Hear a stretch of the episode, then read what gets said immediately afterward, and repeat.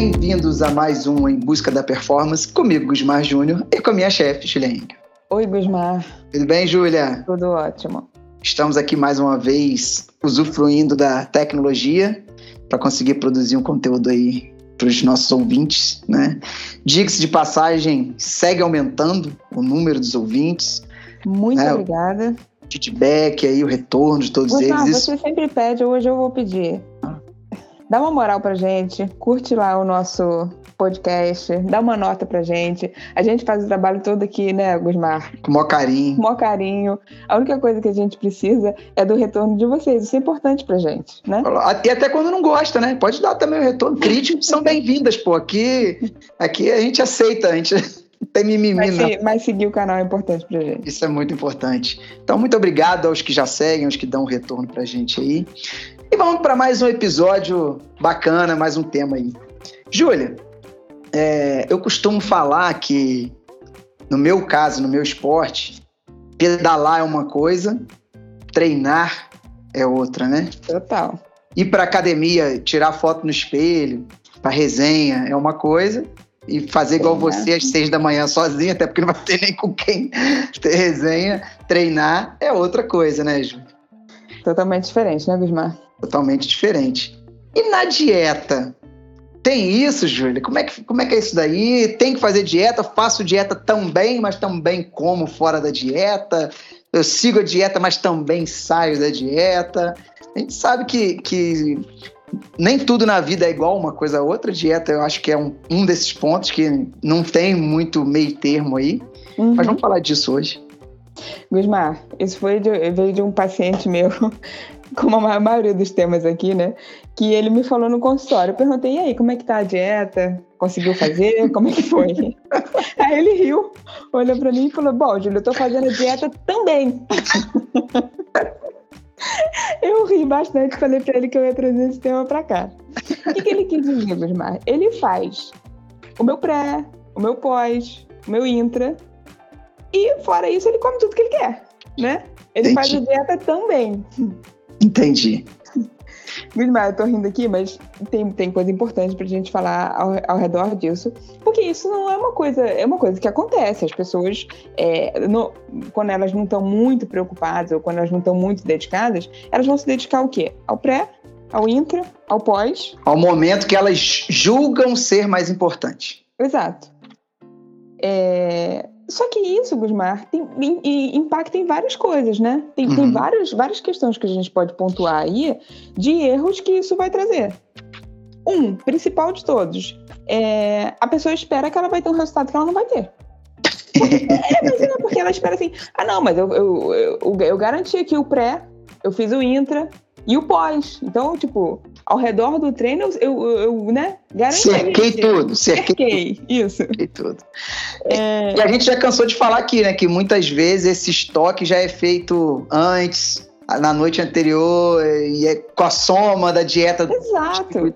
Não é porque você fez o pré e o pós que está garantido ali. Não é. Então a pessoa vai esperar ter um resultado que ela não vai ter. Então ela vai virar para mim e falar assim: não, mas eu tô cansada, mas eu não tô treinando bem, eu não tô recuperando. E aí você vai puxando e vai vendo de onde está vindo isso, né? É porque ela tá colocando que toda a carga ali, como se aquilo ali fosse resolver a vida dela. Infelizmente não vai. A gente queria que resolvesse, né? Isso é muito mais simples, né, Bismar? É. É, então, Júlia, assim, tem uma, uma frase que eu já falei aqui no podcast que eu gosto muito, que é a expectativa é a mãe da decepção. Total. Total. Uhum. E, e por que, que eu sempre falo essa frase? Porque, sem querer menosprezar ninguém, julgar, avaliar o, a disciplina de um e outro, e nem vangloriar a minha, mas assim, eu já passei por, pelos momentos de dedicação total, que basicamente é como eu vivo, e eu sei o reflexo quando eu tô fora dessa dedicação. Uhum, uhum. É, eu, já, eu já passei por momentos que eu fui à prova treino e momentos que eu fui à prova alvo. Então eu uhum. sei o, o, como eu desempenho de acordo com, com, esse uhum. ambiente. Uhum. E com a dieta, cara, eu acho que assim, o prejuízo é muito maior. É a visão que o Gusmar tem. É, as poucas vezes eu me recordo quando eu voltei de um off que eu queria ir numa prova, aí eu tô trocando ideia com você, você, pô, pelo amor de Deus, não vai. Aí eu não fui. Aí eu fui numa outra brincadeira com os amigos, que era um negócio mais, mais sério. Nossa, mãe do céu, só, só Deus sabe que eu passei aquele dia. O quanto eu sofri em 40 minutos de uma brincadeira, sem brincadeira, só sério, assim, uhum, uhum. doideira. Por quê? Porque eu não estava no momento de ir para aquilo ali, entendeu? Eu tinha acabado de chegar de um off, tava com pouco treino, tava acima do peso, voltando assim aquela rotina. Uhum. E fazendo. E olha que eu estava fazendo já, sabe? Eu não cheguei de um dia para o outro e fiz, não. Já estava ali uns 15 dias. Mas não, não funciona. Então você imagina quem faz isso durante um mês, dois meses, três, quatro, cinco de preparação é, levando em consideração apenas esse momento específico do treino, que a gente sabe que não, ele não vai conseguir entregar. E Você o problema é falou... é justamente criar essa expectativa alta. Entendeu? Exato. Você falou do peso, era o meu ponto dois para falar aqui. É, além dela não baixar peso, se ela tiver que baixar com o que eu estou colocando, ela vai subir. E isso é grave, né? Porque às vezes a gente está precisando que a pessoa baixe um pouquinho, um, dois quilos ali, é, não só não vai funcionar esse baixar, como ela vai subir, Gusmar. Porque normalmente eu não coloco uma dieta hipocalórica. Você sabe que eu não coloco pouca comida. Claro. É, dependendo do que a pessoa quer, do, da performance que ela quer. Eu já falei isso aqui várias vezes. Eu vou usar o treino para acelerar o metabolismo e não ficar puxando caloria para baixo. Sim. Então é uma dieta que normalmente não é muito hipocalórica. Então, se a pessoa ela faz meu pré, faz meu pós, faz tudo e come, além disso, a dieta dela normal, ela vai ganhar peso, porque vai ficar muito, muito, muito hipercalórica. Muito. Vai ficar muito acima, entendeu? E... Então, além de, além de não perder, ela não vai nem ficar estável, ela vai ganhar. Aí começou a complicar a minha vida. E, e, nem, e, nem, só, como você mesmo fala, nem só caloria por caloria, mas o que que tá entrando ainda na. Exato, era meu ponto 3, Gusmar. Porra. Hoje, porra, hoje você tá sensacional. E olha que eu não tô vendo seu caderninho daqui. Hoje você tá sensacional, comigo era meu ponto 3. Então vai pro ponto é... 3. é, não vai finalizar o que eu quero, exatamente, é caloria por caloria. Então, assim, é, ela vai ter, por exemplo, a subida de glicose ou manter, botar a insulina mais alta em algum momento que eu quero, mas ela vai fazer isso o dia inteiro. Então ela não vai ter o, a, a contrarregulação disso. Ela não vai ter os outros hormônios contrarregulando que quando eu quero que a insulina baixe, que eu quero que suba outros, que isso é importante para mim no dia, né? Você claro. ter esse sobe, desce, qual que entra, qual que não entra. Ela não vai ter isso. Ela vai ficar sempre com essa zona, entre aspas, com essa inflamação. Então não adianta, não tem pós que faça milagre se a pessoa fica entre. Não, você sabe que eu não gosto dessa palavra, mas se ela fica, entre aspas, inflamando o dia inteiro, chegando à noite com, com a glicose lá em cima, uhum. vai atrapalhar o sono dela, não vai conseguir dormir, já virou uma zona. É, aí o, o lado do atleta, né? Ainda tem a, a questão. Vamos fazer só uma observação, né? A gente está falando para quem está buscando performance, né? Que, que uhum. fique mais claro do que isso, acho que não, é impossível, mas, mas tudo bem. Mas depois é. acho que vale até a gente fazer uma, um parêntese aqui de tipo, quem está buscando performance máxima, tipo você, ou uma uhum. pessoa que ela quer evoluir, que também a gente pode fazer um meio termo aqui. Claro, quer entregar, quer participar, uhum. quer chegar ao uhum. final sem estar tá se arrastando lá na linha de chegada de, de quatro apoios no chão, entendeu? É isso. Então, assim, Júlia, uma coisa que eu tenho, é, que eu sinto muito é, com a dieta toda é a questão da recuperação. É óbvio que pré, intra e pós tem uma importância muito grande, a gente acaba tendo um foco maior, porque você acabou de chegar do treino, tem aquele monte de hormônio que a gente libera, tem aquele monte de sensação. Aquela motivação de fazer. Claro, né? aquele monte de sensação. Ah, um treino muito duro, você está muito extasiado, está muito cansado, você acaba se concentrando mais nisso.